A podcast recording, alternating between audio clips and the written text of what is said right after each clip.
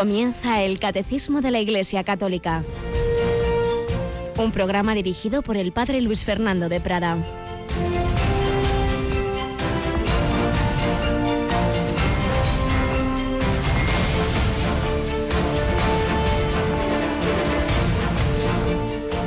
Alabados sean Jesús, María y José. Muy buenos días, muy querida familia de Radio María. Bienvenidos a esta nueva edición en esta semana, en esta víspera de Nuestra Señora del Pilar, festividad del Santo Papa Juan XXIII, de Santa Soledad Torres Acosta, fundadora de las Siervas de María, ministras de los enfermos, de otros muchos santos, porque la verdad es que no nos caben en un día ni son tantísimos los testigos de Cristo a lo largo de, de 20 siglos que es que no, ni, ni, ni, nos lo sabemos, vamos, ni, ni de lejos la décima parte. Tenemos con nosotros a Cristina Rubio. Buenos días, Cristina. Muy buenos días, padre. Una historia de santidad que, que, que, ni conocemos a nuestros héroes, ¿verdad, Cris? Es verdad, la verdad es que tenemos tantos testimonios que es complicado, pero siempre es gratificante ir conociendo cada día pues estos santos que nos acompañan y que son un testimonio a seguir. Así es, y vemos cómo el Señor va enviando en cada momento de la historia pues digamos, la respuesta a través de personas humanas concretas con sus fragilidades, pero a la vez con su confianza en la gracia de Dios, son instrumento para que el Señor vaya respondiendo a cada momento histórico, a cada necesidad. Por ejemplo, pues cuando se da cuenta un sacerdote en Madrid de que hay enfermos que no están en residencias, que están en sus casas, pero que están muy solos, que la familia no es capaz de atenderlos, y se encuentra esa joven, generosa Soledad Torres Acosta que, que visitaba a los enfermos y, bueno, con, con ellos surge esa fundación benemérita de las siervas de María ministras de los enfermos, que como dijo Pablo VI en la canonización de, de, esta santa madrileña, pues era algo novedoso, porque lo que sí ya existían eran, eran instituciones que recogían en sus casas, en, en residencias, en asilos que se llamaban, a esas personas enfermas, ancianos, etcétera, pero no, el ir a pasar la noche, pasar la noche en las casas de los enfermos, que es lo que hacen las siervas de María, luego lo harían también las siervas de Jesús y otras instituciones, pero pues el Señor nos envió esta santa que unida a él pues respondió a una necesidad concreta. Y en, en, a otro nivel muy distinto, es eso es la en la vocación religiosa, en la vocación sacerdotal nos envió a ese hombre humilde, bueno, que fue Giuseppe Roncalli, que nunca se hubiera imaginado que iba a llegar a ser el papa sucesor, ni más ni menos que del gran Pío XII, cada uno con su estilo, cada uno como ha pasado en los últimos años, cada papa tiene su estilo, sus acentos, pero todos pues son esa respuesta del Señor de la providencia a las necesidades del momento. El caso concreto de Juan XXIII, un pontificado de solo cinco años, pero que fueron, un instrumento del Señor para esa renovación, que manteniendo la doctrina, que manteniendo la esencia que él tenía tan clara en su fe y en su, en su devoción de lo que es la fe católica, sin embargo, esa renovación que se plasmó en la convocatoria del Concilio Vaticano II, que empezó él y murió de cáncer, y lo acabó el Beato Papa Pablo VI. El Señor nos va hablando a través de los santos que nos va enviando en cada momento. Y el Señor va hablando y la Virgen va hablando también a través de, de, esta radio en la que vamos pasando las personas, pero va quedando el mensaje. Lo importante no es el mensajero, es el mensaje. Y lo digo porque estamos en esta segunda semana de, de ir entrando nuevos voluntarios de programación, irse renovando la programación. Cristina, hoy, ¿qué, ¿qué, programas han cambiado de hora o tenemos algún programa nuevo en este martes? Pues sí, tenemos, por ejemplo, Ojos para Ver, que es un programa que lleva desde hace mucho tiempo emitiéndose los jueves a las doce y media, pues ha pasado en esta programación de este curso a los martes a las doce y media. Ojos para Ver, hoy nos va a acompañar el padre Guillermo Camino. Sí, que vuelve, vuelve, uh -huh. pidió, pidió un año de descanso porque tiene muchas tareas y como pasa con bastantes y algún otro que lo ha hecho en este año que ha pedido ese parar pero que luego gracias a Dios muchas veces vuelven. Entonces le ha pasado este año al padre Guillermo Camino que ha vuelto y al padre Íñigo Galde que también ha vuelto. Y a la noche también hay otro cambio de, de horario ¿verdad? Sí tenemos el programa de historia de la iglesia que también ha cambiado de horario en esta nueva temporada. A las nueve de la noche historia de la iglesia con Alberto José Bárcena, un doctor en historia, y les aconsejo que realmente quieren aprender la verdadera historia de la Iglesia, no la que nos cuentan por ahí, pues oigan este programa. Ahora están, están dedicando varios programas al pontificado de Benedicto XVI ya es lo reciente, pero llevaban años que empezaron por San Pedro, así que vale la pena escuchar esos programas anteriores. Vamos a ver si en cuanto podamos hacemos un, DVD de esos de recopilación, pero de momento lo pueden ir bajando del podcast. Lo hacen a las 9 de la noche, hora en que un servidor tenía el hombre de Dios, martes a las 9, que lo hemos desplazado al miércoles a las 11 de la noche, porque el que sí que se nos ha jubilado ha dicho que, que ya consideraba que, que no debía seguir viniendo ya con su edad y dificultades nuestro querido Jesús López Mesas con el baúl de los recuerdos y por eso el hombre de Dios lo hemos puesto ahí el miércoles a las 11 de la noche. Pues nada, vamos adelante en este día en que precisamente el Evangelio nos habla de de un diálogo polémico de Jesús con los fariseos y justo estamos hablando de, eso, vamos a hablar de eso en el catecismo. Pero antes les voy a contar una historia que no está clara la línea entre la parte realmente histórica y la parte de leyenda, pero en cualquier caso es muy significativa y con enseñanza espiritual. Es la historia del Cristo del veneno. Estoy seguro que todos los mexicanos ya saben a qué me refiero, pero para los demás, probablemente como para mí, cuando lo oí hace poco, sea algo completamente desconocido. Vamos a oír esta bella historia en esta primera sección que tenemos en nuestro programa.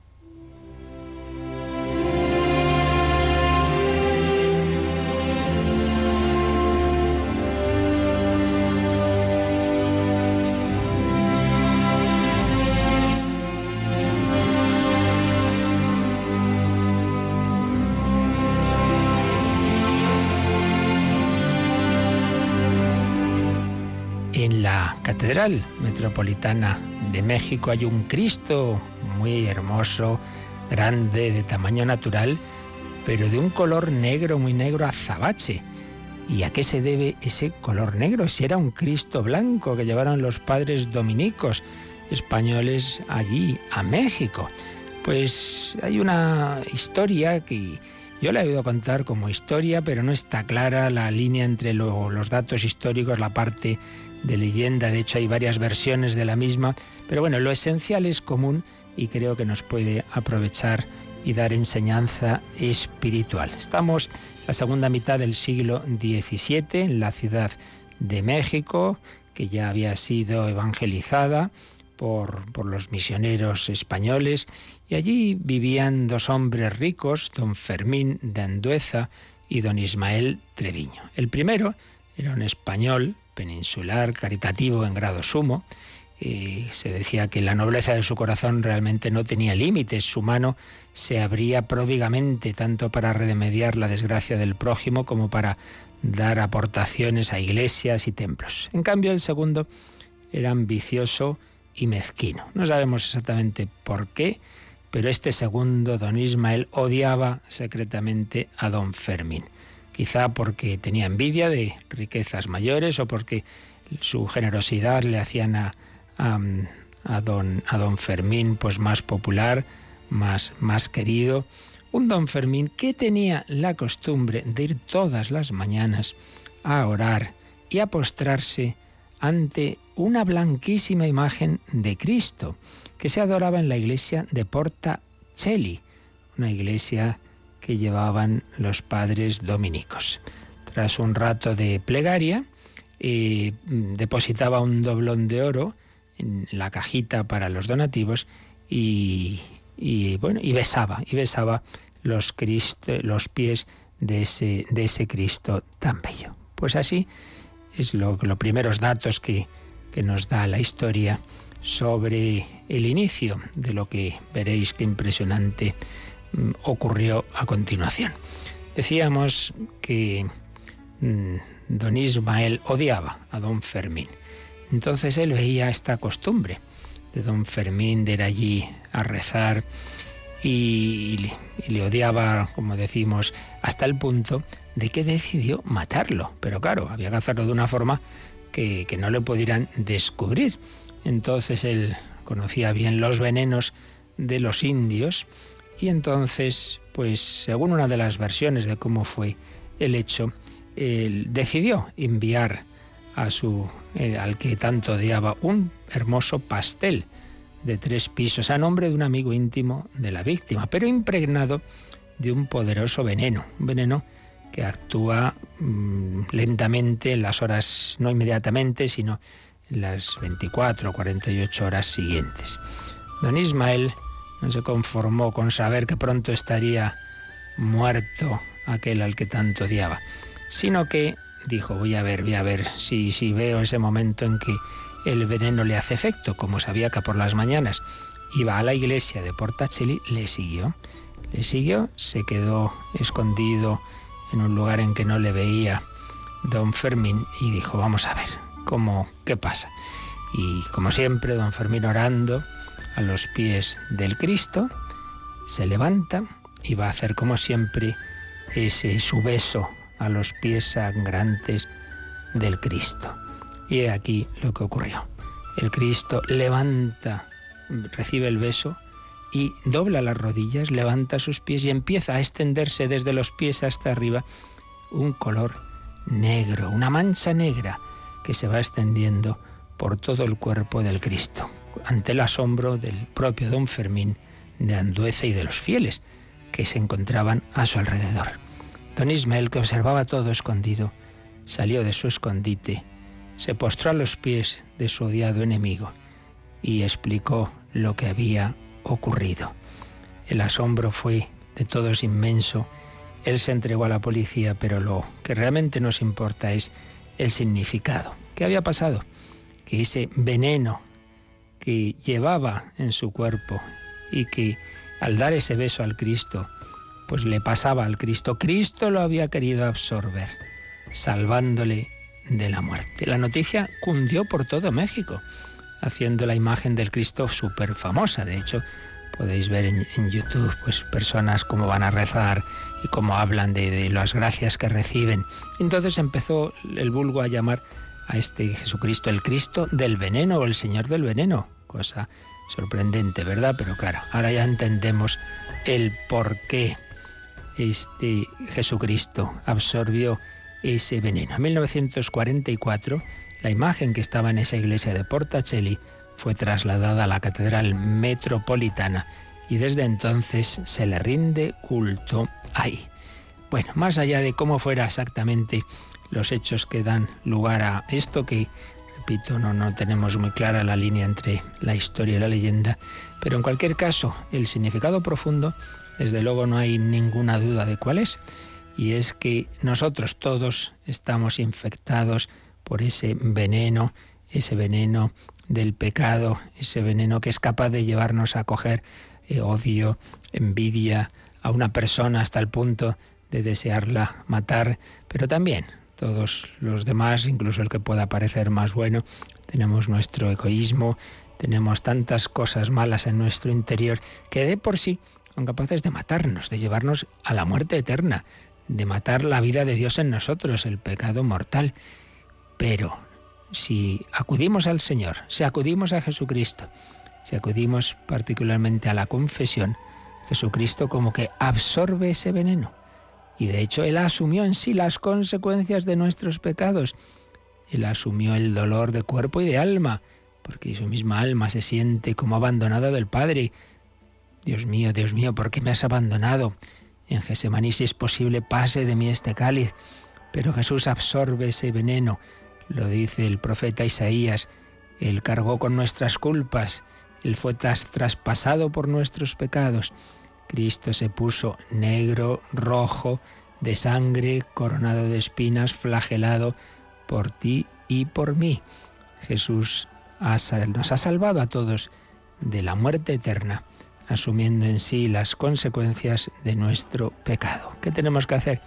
Acudir a Él, besarle con amor, mirar el crucifijo, pedirle perdón de nuestros pecados, recibir esa sangre en la confesión, sangre derramada por vosotros y por todos los hombres para el perdón de los pecados, recibir ese cuerpo en la comunión, ese cuerpo crucificado, ese cuerpo que no quiere que nosotros suframos.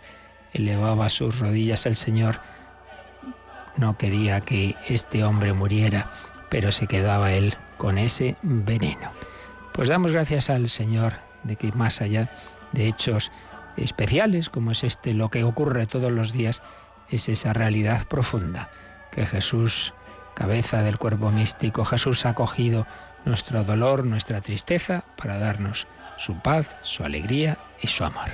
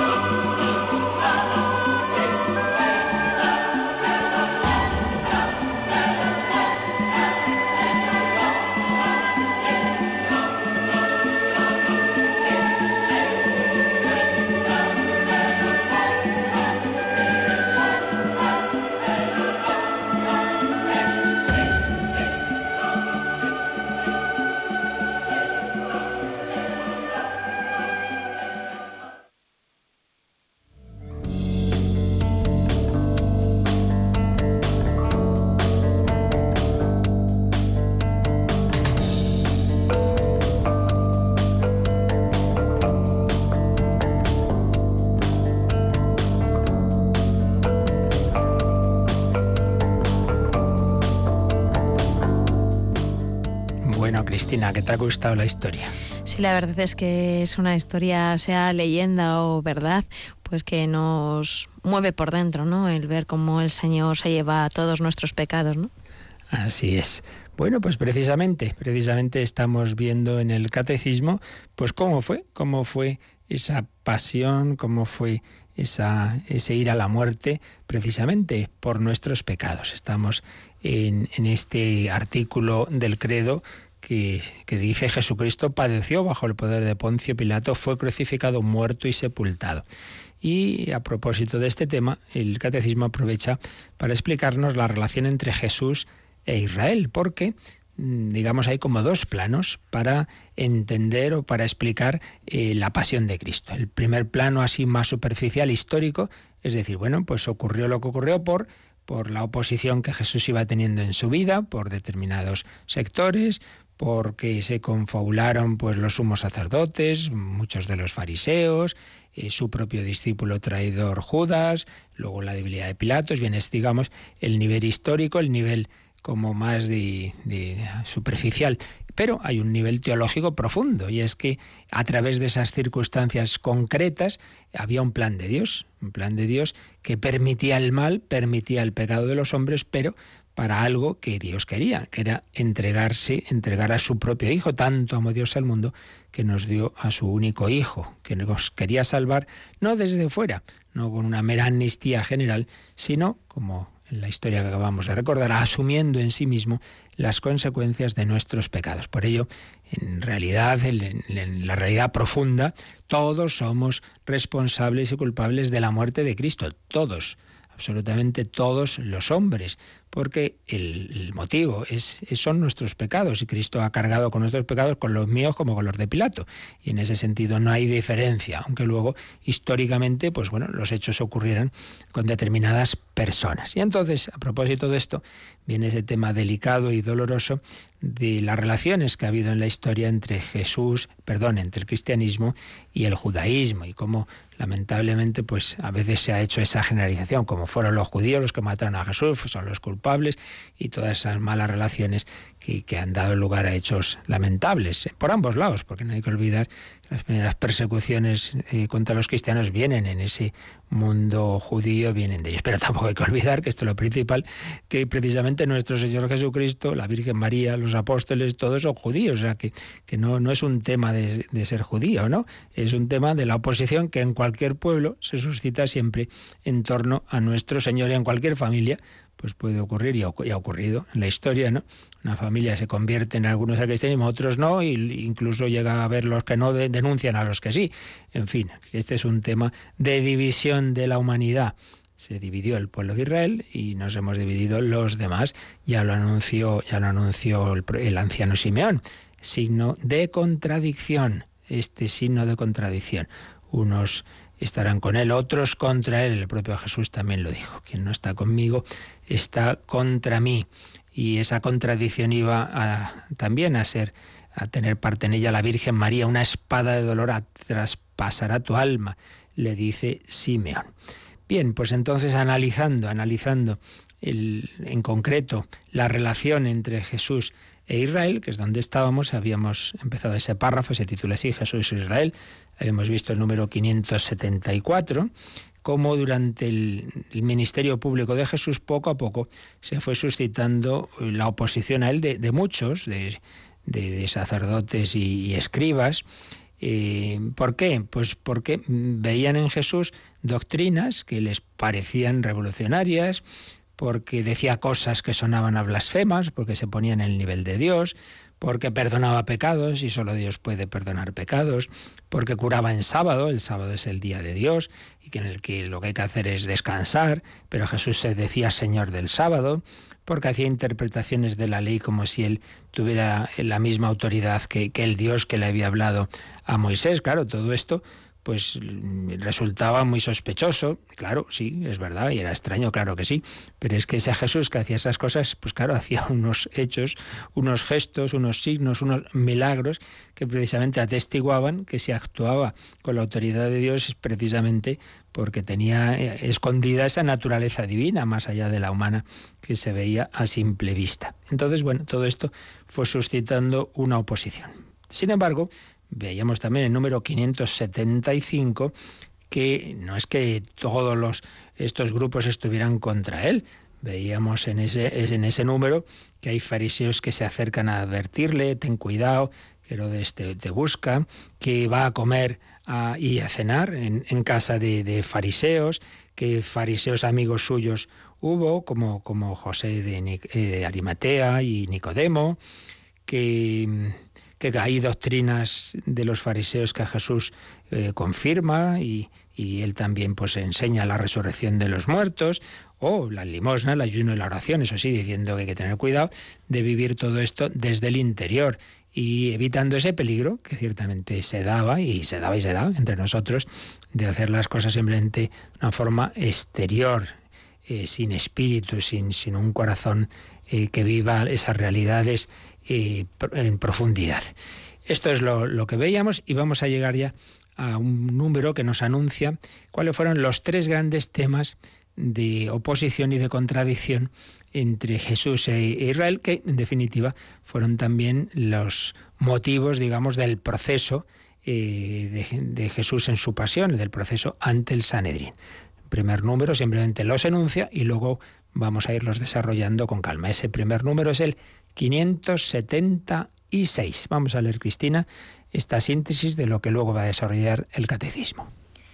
A los ojos de muchos en Israel, Jesús parece actuar contra las instituciones esenciales del pueblo elegido, contra la sumisión a la ley en la integridad de sus prescripciones escritas y para los fariseos según la interpretación de la tradición oral contra el carácter central del Templo de Jerusalén, como lugar santo donde Dios habita de una manera privilegiada, contra la fe en el Dios único, cuya gloria ningún hombre puede compartir.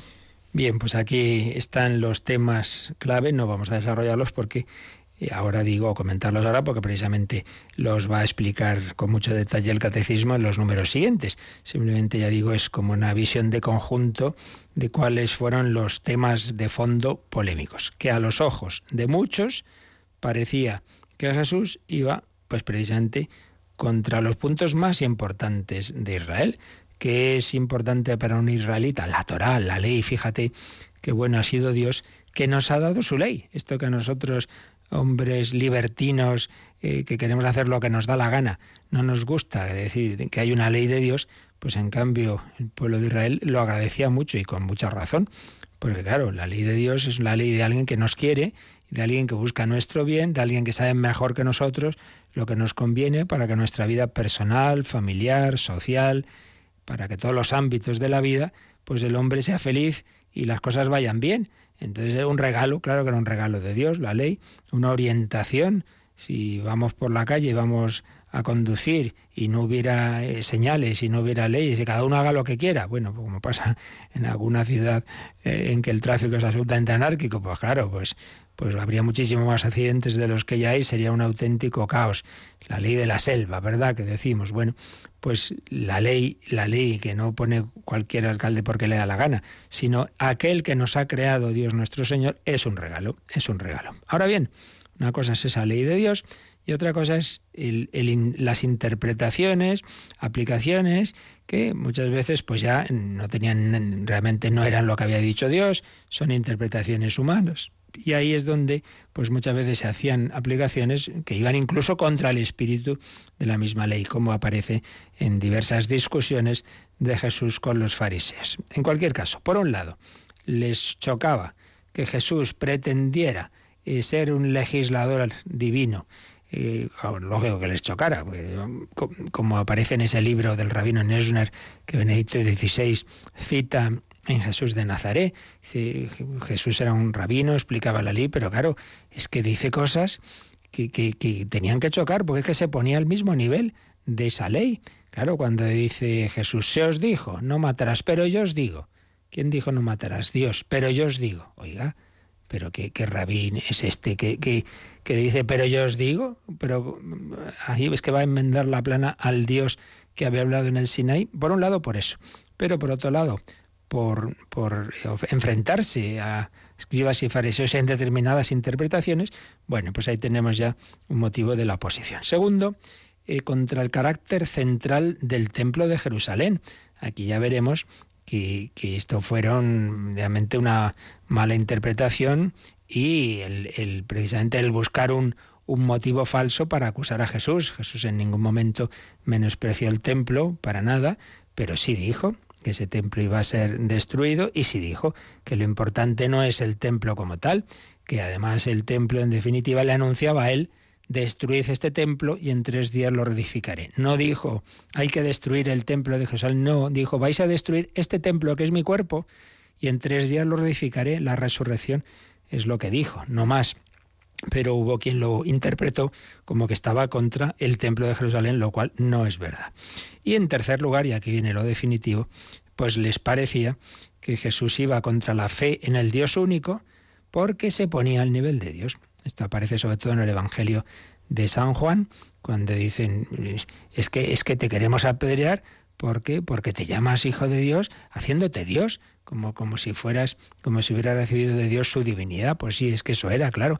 Pues sí, es verdad que, que choca, claro que choca, pero, pero es que hay que abrirse a las sorpresas de Dios, ese Dios que ya sabíamos, que ya sabían muy bien, y punto central de la fe judía, que es un único Dios, eso no quita que el ser único pueda, por otro lado, dentro de esa divinidad, haber esa, ese misterio de la Trinidad, esa familia, y que el Hijo Eterno eh, se haga hombre, pues ¿por qué no? ¿Por qué en nuestra mente vamos a cerrarnos eh, a lo que Dios puede hacer? Pues ahí está el peligro, ¿no? Que yo ya me hago mis ideas de cómo tienen que ser las cosas y como nos recuerda con frecuencia el Papa Francisco, hay que abrirse a las sorpresas de Dios. Bueno, pues la gran sorpresa fue esta, que Dios sin dejar de ser uno es trino y que el Hijo Eterno de Dios se ha hecho hombre y que está ahí. Bueno, pero, pero ¿y cómo lo sabemos? Bueno, pues por esa vida y esa doctrina sobrehumana y sobre todo por sus milagros y particularmente por su resurrección. Claro, Jesús no pide una fe así a lo loco, porque también puede aparecer por ahí y aparecen en la historia gente mal de la cabeza. Yo soy el Hijo de Dios. Bueno, muy bien, demuéstrelo usted, ¿no? Jesús lo demostró. Bueno, pues este número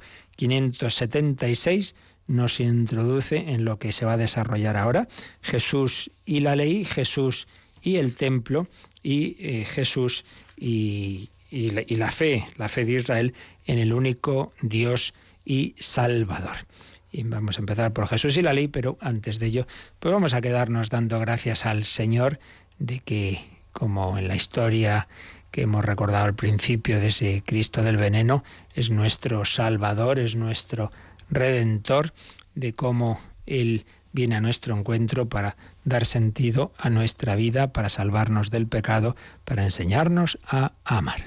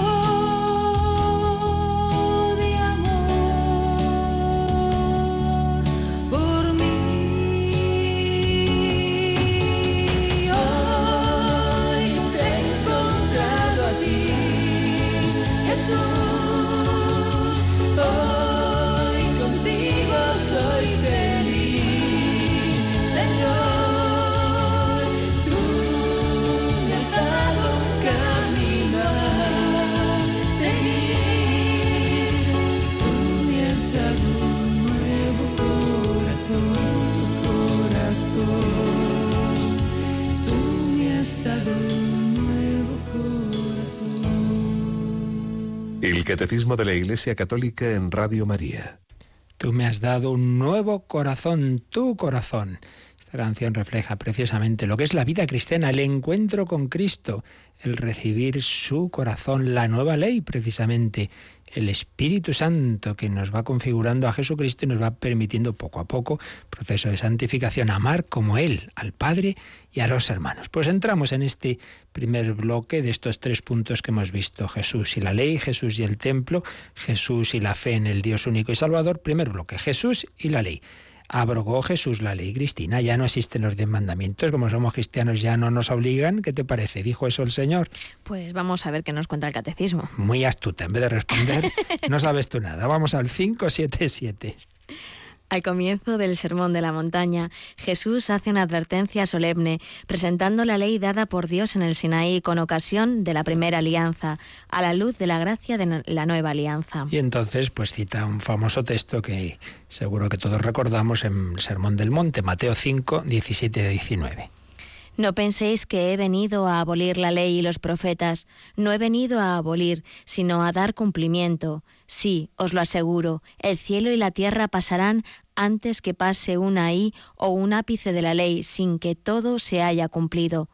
Por tanto, el que quebrante uno de estos mandamientos menores y así lo enseña a los hombres, será el menor en el reino de los cielos, en cambio, el que los observe y los enseñe, ese será grande en el reino de los cielos. Pues está bastante claro. El Señor no estaba contra la ley, en absoluto. Fijaos lo que dice, que si uno se salta una cosa que sea muy pequeñita, pues eso va a tener su repercusión en el reino de los cielos. El Señor no ha venido a abolir la ley, sino a darle su cumplimiento. Y aquí hay un tema que hemos recordado muchas veces, sobre todo cuando estuvimos exponiendo hace ya tiempo, pues la revelación de Dios, la Biblia, y es que Dios es un buen catequista y pedagogo, no pretende a una humanidad pues tan limitada como somos y, y en la evolución histórica que ha tenido no se le podía enseñar desde el principio todo.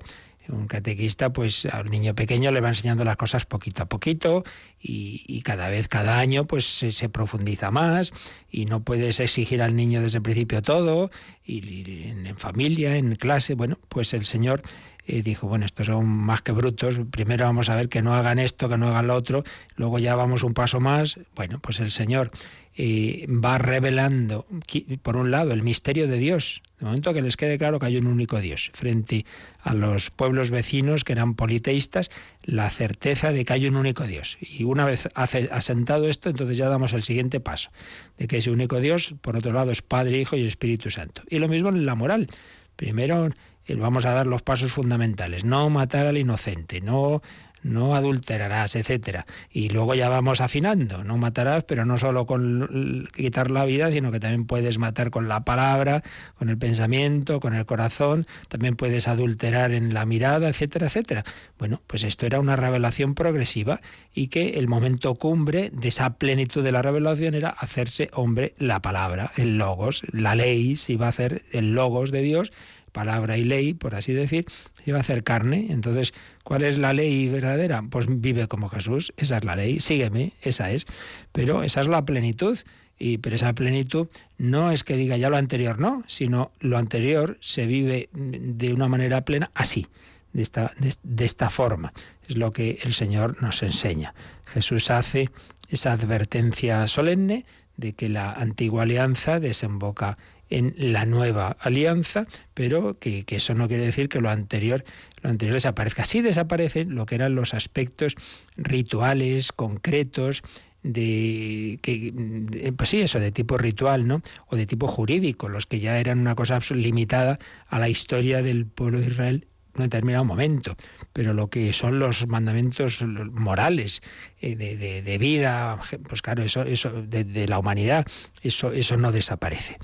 Eh, vienen aquí un par de, números marginales que viene muy bien que leamos porque nos hacen ver en qué consiste esa plenitud de la ley. Eh, ¿A qué llega, digamos, el ideal de la ley de Cristo, la ley nueva? Pues vamos a ver, viene el 1965, 1965, esto está en la tercera parte del catecismo. La tercera parte, recordáis que es precisamente la moral, ¿no? Entonces tiene una primera sección de fundamentos y uno de ellos, uno de los apartados se titula La ley nueva o ley evangélica. Entonces el primer número de este apartado es el 1965. Vamos, vamos a leerlo, Cristina. La ley nueva o la ley evangélica es la perfección aquí abajo de la ley divina, natural y revelada. Es obra de Cristo y se expresa particularmente en el Sermón de la Montaña. Es también obra del Espíritu Santo y por él viene a ser la ley interior de la caridad. Concertaré con la casa de Israel una alianza nueva. Pondré mis leyes en su mente, en sus corazones las grabaré, y yo seré su Dios, y ellos serán mi pueblo. Es una cita una cita del profeta Jeremías, bueno, de la carta a los hebreos que a su vez cita al profeta Jeremías. No vamos a detallar aquí esto, que esto es, pues como decimos, de la tercera parte del catecismo, pero así en dos palabras lo que se nos está diciendo es que la, ley nueva, la que, la que queremos seguir nosotros los cristianos, la ley evangélica, es perfección, dice, de la ley divina, natural y revelada. ¿Qué quiere decir esto? Nosotros creemos que hay una ley natural que, que, que todo hombre lleva en su corazón que todas las personas, todos los pueblos, hay unos principios naturales, que es verdad que no siempre es fácil de descubrir porque luego está el pecado original, pero que, que, que en el fondo, más allá de las diferencias que siempre hay de culturas, etcétera, pues todos los pueblos y todos los hombres han, han tenido esa intuición, hombre, de que matar al inocente, de que mentir, de que robar, de que quitar la mujer al vecino, hombre, eso no está bien. Y eso está en el corazón, es la ley natural. Y la ley revelada se refiere a que precisamente por nuestras dificultades para llegar a conocer bien la ley natural, pues Dios nos lo ha puesto fácil explicándonosla, revelándonosla. ¿Dónde? Pues sobre todo en el Sinaí. ese decálogo, decálogos, significa diez palabras. Quizá no somos conscientes de ello. Son palabras, palabras salvadoras de Dios, diez palabras para, para, como decíamos, ser felices en nuestra vida en la tierra, en la vida de la familia, etcétera, pues sigue esas diez palabras. Dios revela lo que en el fondo ya estaba en nuestra naturaleza. No es que, mm, porque sí, decide, oye, que, que no matéis. No, sino que estamos hechos de manera que, que, que apreciemos la vida, que eso sea algo natural. Es una ley natural, pero a la vez que el Señor nos la ha explicado, nos la ha revelado con toda la revelación del Antiguo Testamento, con ese punto culminante del Sinaí, pero no solo, sino bueno, pues todo lo que se fue, el Señor fue diciendo a través de los profetas, etcétera. Y que esa revelación llega al culmen, como decimos, en Cristo, y particularmente, nos ha dicho este número, en el Sermón de la Montaña. En una montaña, en el Sinaí, se da esa revelación de los diez mandamientos, y en otra montaña, esa plenitud de la revelación moral, se os dijo, pero yo os digo es ley de Cristo y es obra del Espíritu Santo. Porque uno de los puntos fundamentales de esa plenitud es que no basta con cumplir las cosas por fuera. Se os dijo no matarás, pero si tú en tu interior estás odiando, pues estás incumpliendo la ley. Ah, y eso pues sí, porque lo importante es el corazón. Uno puede dar una limosna por fuera, mira qué bien, y por dentro hacerlo por vanidad, para que digan qué bueno que es, no sé qué, pues nada, eso no sirve de nada a los ojos de Dios. Por eso tiene que ser algo interior, y eso interior no me lo doy yo a mí mismo. Yo puedo hacer quizá obras externas con mi esfuerzo, pero desde luego no puedo cambiar mi corazón. A ver, que sea humilde, que ya, que no, eso es, es don de Dios, don del Espíritu Santo. Por eso dice, es ley de Cristo y es ley del Espíritu Santo, porque es el Espíritu Santo el que forma a nosotros ese corazón nuevo que decíamos en la canción. Y también el número 1967 nos explica un poquito más eso del cumplimiento. No he venido a abolir la ley, sino a darle su cumplimiento. Vamos a ver cómo explica este número el cumplimiento que Cristo da a la ley. La ley evangélica da cumplimiento, purifica, supera y lleva a su perfección la ley antigua. En las bienaventuranzas da cumplimiento a las promesas divinas, elevándolas y ordenándolas al reino de los cielos. Se dirige a los que están dispuestos a acoger con fe esta esperanza nueva, los pobres, los humildes, los afligidos, los limpios de corazón, los perseguidos a causa de Cristo, trazando así los caminos sorprendentes del reino los caminos sorprendentes del reino. Ley evangélica que dice purifica. Pues claro, porque había cosas en la ley antigua que Dios toleraba. Por ejemplo, ¿recordáis? Cuando le dicen, oye, que, Moisés permitió el divorcio, dice, por la dureza de vuestro corazón lo permitió, pero al principio no fue así principio Dios los creó, varón y mujer, se unirá, dejará el hombre a su padre y a su madre, se unirá a su mujer, serán los dos una sola carne. Por tanto, lo que Dios ha unido, que no lo separe el hombre. Esa es la ley natural, eso es lo que Dios quiere, eso es lo que yo revelo y lo que toleró Dios a través de Moisés por la dureza de vuestro corazón, pues bueno, eso es una imperfección en este camino progresivo, pero ya se ha acabado. Como la poligamia, pues también la permitía en los patriarcas, bueno, pues eso es una tolerancia, entonces dice que la ley nueva purifica, purifica eso que en ese momento pues Dios permitió, como permitió otros actos de tipo de violencia, etcétera, bueno, pues estaba en ese proceso de ir poco a poco, digamos, subiendo el listón. Entonces la ley evangélica da cumplimiento porque por un lado purifica, por otro lado supera. Ya no basta, decíamos, con hacer las cosas externas, hay que hacerlas desde dentro, eso es algo muy superior y lleva a su perfección la ley antigua. Y sobre todo, podemos decir que la ley nueva del cristiano son las bienaventuranzas. Claro, eso sí que ya es el más difícil todavía, ¿no? Que es un cambio de esquemas total.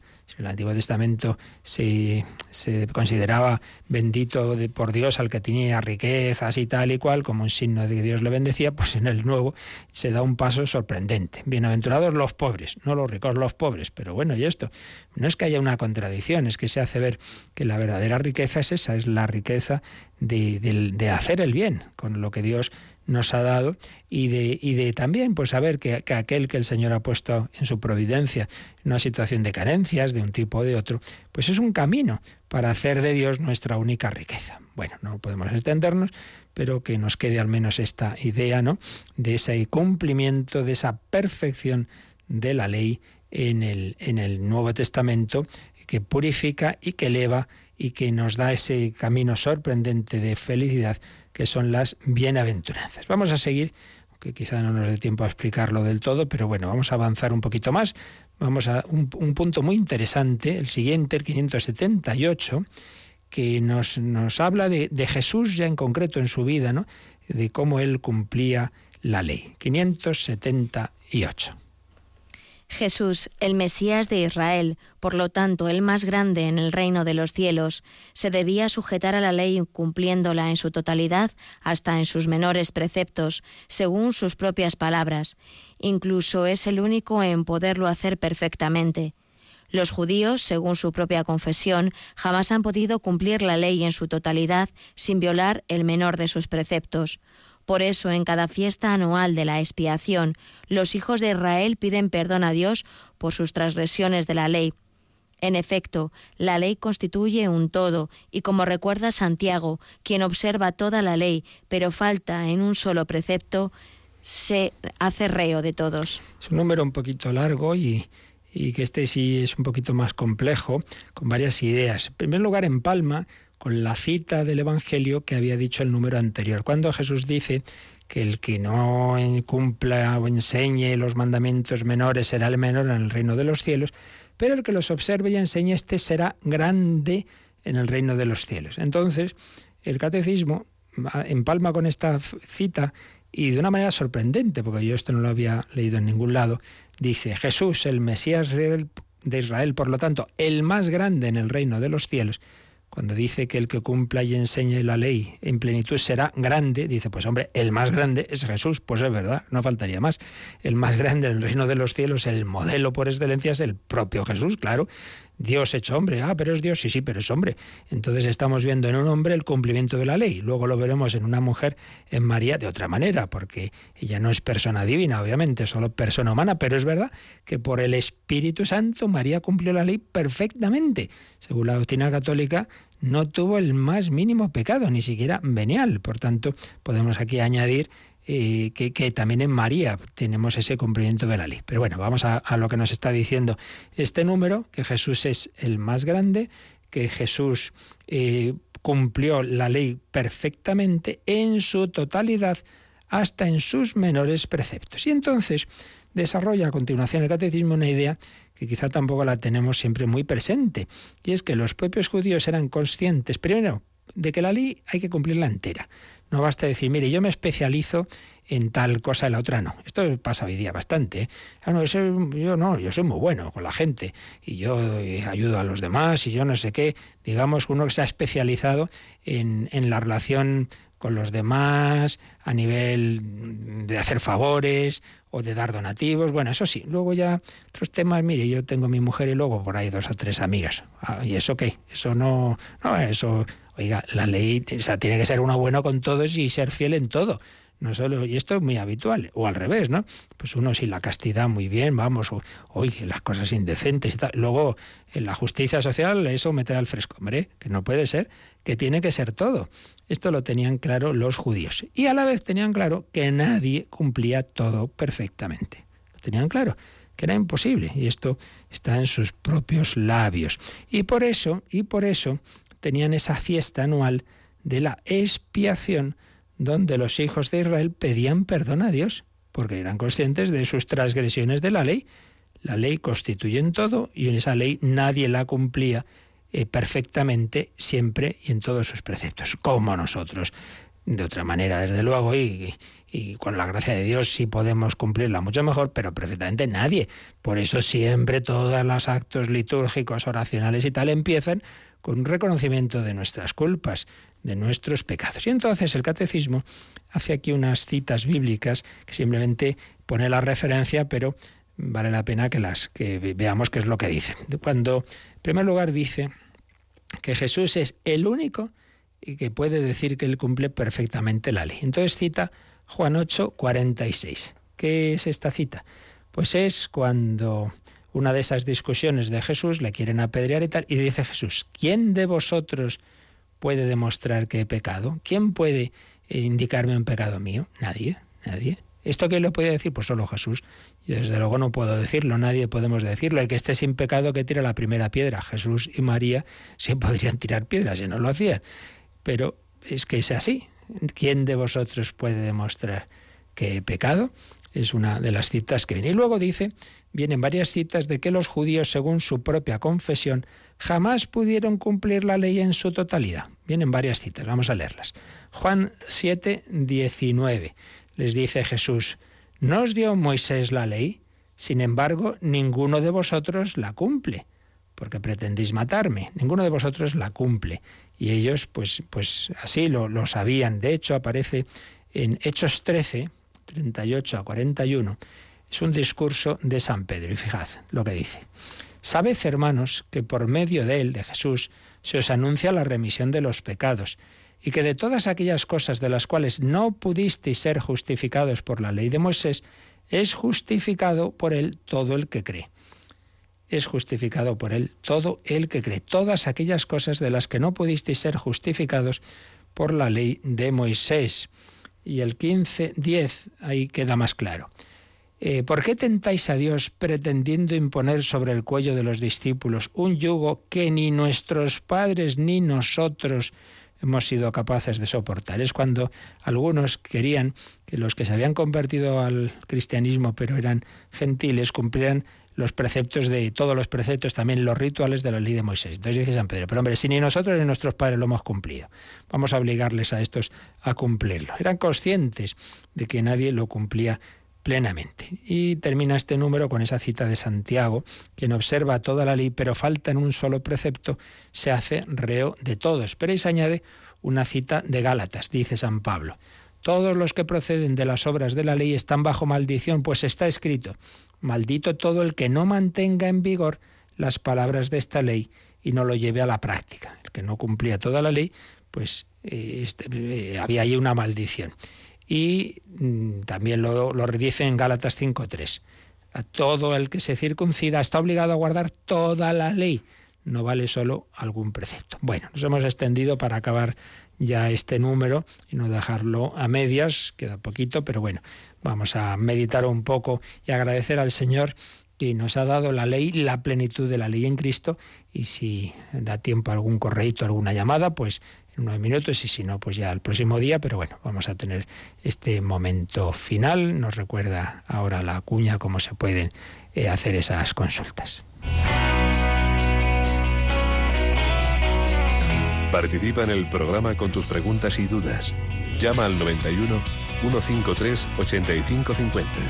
También puedes hacerlo escribiendo al mail catecismo arroba radiomaria.es. Catecismo arroba radiomaria.es.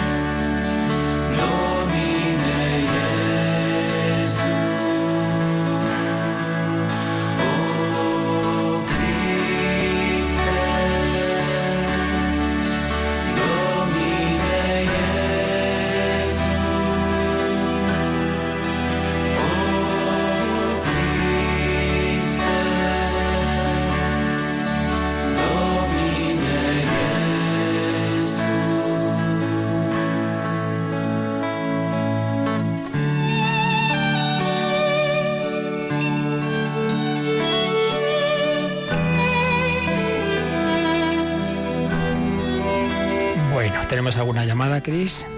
Sí, tenemos una llamada de una oyente que prefiere permanecer en el anonimato y quiere saber eh, porque bueno, tiene una mm, discusión con su hija sobre si Dios conoce el futuro o no. Sí, sí, claro que lo conoce total y absolutamente. Lo que pasa es que para Dios no es que sea futuro, para Dios todo es un eterno presente, es lo que es la eternidad, es que es la posesión plena y simultánea de, de todo, ¿no? Todo lo que para nosotros es un desarrollo en el tiempo, Dios lo ve todo. Aquí está el famoso tema que ya hablamos de él en su momento y que volverá a salir, supongo, que siempre sale, ¿no? Entonces, si Dios ve todo, también ve las cosas malas que van a ocurrir, sí, y ve que uno se va a condenar, sí, claro que sí. Ah, y, entonces, es, entonces es que estamos predestinados, si entendemos predestinados, que es que Dios nos destina las cosas malas, no. Hemos puesto ese ejemplo que le oí precisamente a Monseñor Munilla en el Catecismo, que como todos los ejemplos siempre son limitados para estos temas teológicos, pero que nos ilumina, ¿no? De un, de un helicóptero de la Guardia Civil de tráfico que está desde arriba viendo que está adelantando un coche en una curva y que viene otro por, por el lado contrario y dice, se van a dar, se van a dar. Lo ve que va a ocurrir y ocurre. ¿Ha ocurrido porque lo veía la Guardia Civil? No, la Guardia Civil está viendo lo que ocurre por las malas acciones libres de alguien que está conduciendo mal. Entonces Dios ve eh, Judas me va a entregar. ¿Lo entrega porque Dios lo predestina? No, hombre, no. Dios no quiere que, se haga el, mal, el pecado pero es verdad que, que Dios ve lo que libremente vamos a hacer. Pero nosotros lo que tenemos que hacer es lo que tenemos que hacer libremente. Esa, este, este, este ejemplo, que más que ejemplo fue, fue histórico, de un fraile un santo, no recuerdo ahora mismo cuál era, un, parece que un padre dominico, pero bueno, da igual quién fuera, en la Edad Media, que está paseando, rezando y se le acerca un campesino y dice, a ver, Dios ya sabe si me voy a salvar o condenar. Si me voy a salvar, pues para qué forzarme. Si me voy a condenar, pues también para qué forzarme. Pues ya da igual. Entonces le dice, muy bien, Dios también sabe si vas a tener cosecha buena o mala, por tanto no siembres, no trabajes. Entonces se fue con la cabeza agacha.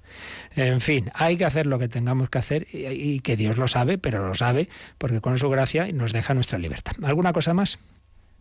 Tenemos una pregunta de María Josefa de Valencia. Si es complicada, a lo mejor la dejamos para el día siguiente, o que casi es la hora, ¿no? Sí, es un poco a lo mejor para extenderse, entonces... Pues guárdatela. María Josefa, la guardamos la para guardamos el para jueves. jueves ya, porque mañana es Día del Pilar y lo que haremos mañana es repasar eh, de números anteriores y porque es día de fiesta y entonces bueno pues el jueves nos la guardamos vale perfecto. Pues nada pedimos al, al Señor su bendición para vivir este día. Nos encomendamos a San Juan 23 a Santa María Soledad y a tantos santos que han cumplido la ley de Cristo. La bendición de Dios todopoderoso Padre Hijo y Espíritu Santo descienda sobre vosotros. Alabado sea Jesucristo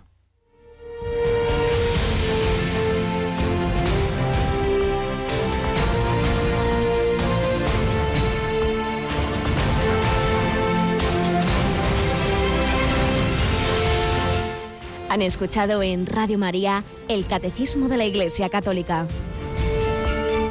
Un programa dirigido por el Padre Luis Fernando de Prada.